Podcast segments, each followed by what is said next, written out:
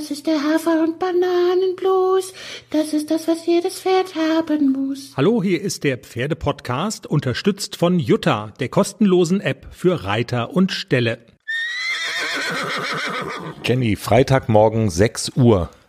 Und ich muss ja sagen, ich bin begeistert über diese Lebensfreude, die du versprühst, wenn man dich freitags morgens um 6 Uhr kurz nach dem Wachwerden mit dem Ansinnen konfrontiert, wollen wir nicht schnell schon mal den Teaser aufnehmen, dann haben wir es weg. Yeah. Es, also sofort Begeisterung von 0 auf 100 in 5 Sekunden. Jenny, wir stehen vorm heißesten Wochenende des Jahres, muss man sagen. Wir leben ja im heißen Süden dieser Republik. Und an dem durcheinandergewirbelten Zeitplan merkt man auch schon so ein bisschen, dieses Wetter, was wir im Moment haben und was jetzt auch am Wochenende auf uns zukommt, das verändert deinen Tagesablauf mit den Pferden schon. Eigentlich liegt es nicht am Wetter, sondern dass bei uns in der Reithalle Reitabzeichen Lehrgang ist. Deswegen muss ich heute früh schnell reiten. Hat die Hitze gar keine Auswirkung? Doch, ich hätte es wahrscheinlich so oder so gemacht, dass ich früh in den Morgenstunden reite und nicht irgendwie mittags um zwölf oder so. Aber es passt jetzt halt auch ganz gut, dass es jetzt heiß wird und ich sowieso morgens reiten muss. Deshalb, du hast keine Wahl und dann fällt das Ganze sozusagen leichter. Temperaturen um 37 Grad sind ja angesagt für Samstag und Sonntag. Das ist aber dann, denke ich, auch so eine Schwelle überschritten, wo man auch aus medizinischer Sicht vielleicht mit Pferden nicht gerade in der, in der Mittagshitze oder dann, wenn es am heißesten ist, die großen Pirouetten drehen sollte. Ja, also in der Mittagssonne, so wenn einem die Sonne auf den Kopf scheint, würde ich das sowieso nicht machen, weder für mich noch für das Pferd. In der Reithalle kommt immer darauf an, wie das hm. Klima in der Halle ist. Also es gibt Reithallen, die sind wirklich super toll vom Klima her, da kann man auch bei 35 Grad drin reiten. Ähm, aber es gibt auch Hallen, die sind wie eine Sauna und da kann man sowieso, da würde man freiwillig schon gar nicht irgendwelche körperlichen Aktivitäten machen. Okay. Kannst du dich noch an Dr. Esther Rudloff erinnern? Na klar. Mit ihr haben wir ja mal, und das ist wirklich schon lange her, wir sind ja jetzt bei Folge 174, die am Montag ansteht, und in Folge 28, ich habe es jetzt gerade mal gegoogelt, haben wir mit äh, Esther über genau dieses Thema gesprochen, Pferde, Hitze, schaffen die das, was sollte man, was sollte man beachten? Also grundsätzlich ist mal die Ansage, ich habe es gerade noch mal so nachgelesen, da habe ich noch die Interviews abgetippt. Folge 28. Ich verlinke es in den Show Notes. Ist wirklich interessant. Also Pferde kommen grundsätzlich mit großer Hitze ganz gut klar.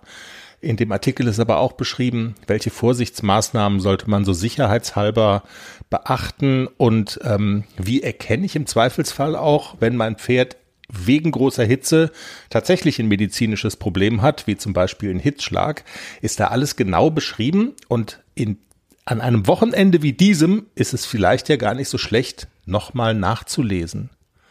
Jenny, du hast viele Tipps aus der Hörerschaft zum Thema ihr könnt nicht stillstehen bei der Grußaufstellung bekommen. Hast du das zumindest zur Kenntnis genommen? Ich habe sie sogar alle gelesen.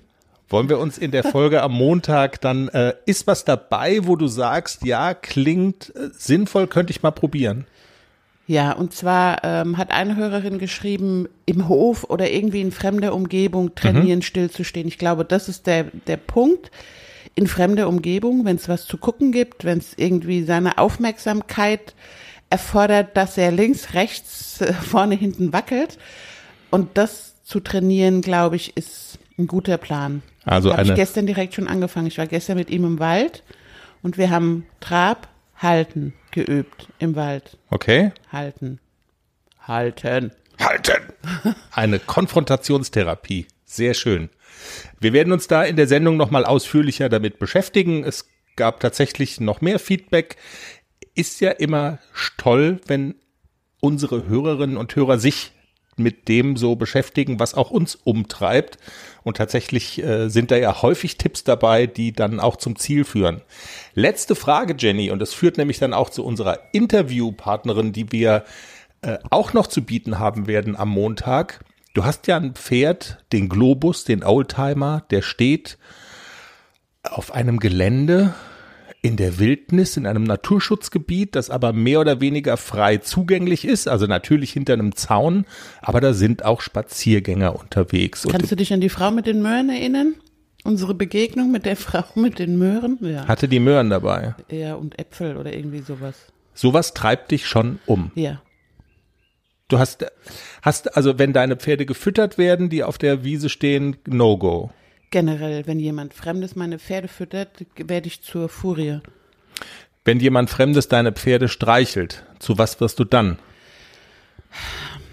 Also ich habe, wir haben ja auch so Fenster an den Boxen. Ich habe die Boxenfenster geschlossen, weil bei uns auch Kinder durchlaufen, die dann mal die Hand ausstrecken und das Pferd streicheln wollen, was ich durchaus nachvollziehen kann. Aber wenn eins mal die Zähne auseinander nimmt und so einen kleinen Finger frisst, dann bin ich dran. Und deswegen habe ich die Fenster geschlossen und möchte es nicht, dass irgendwelche fremden Hände meine Pferde streicheln, weil ich dafür gerade stehen muss, wenn eins meiner Pferde da in solche Finger beißt. Es ist, äh, also wir reden jetzt 60 Sekunden über das Thema und drei ganz wichtige Stichworte sind schon genannt worden.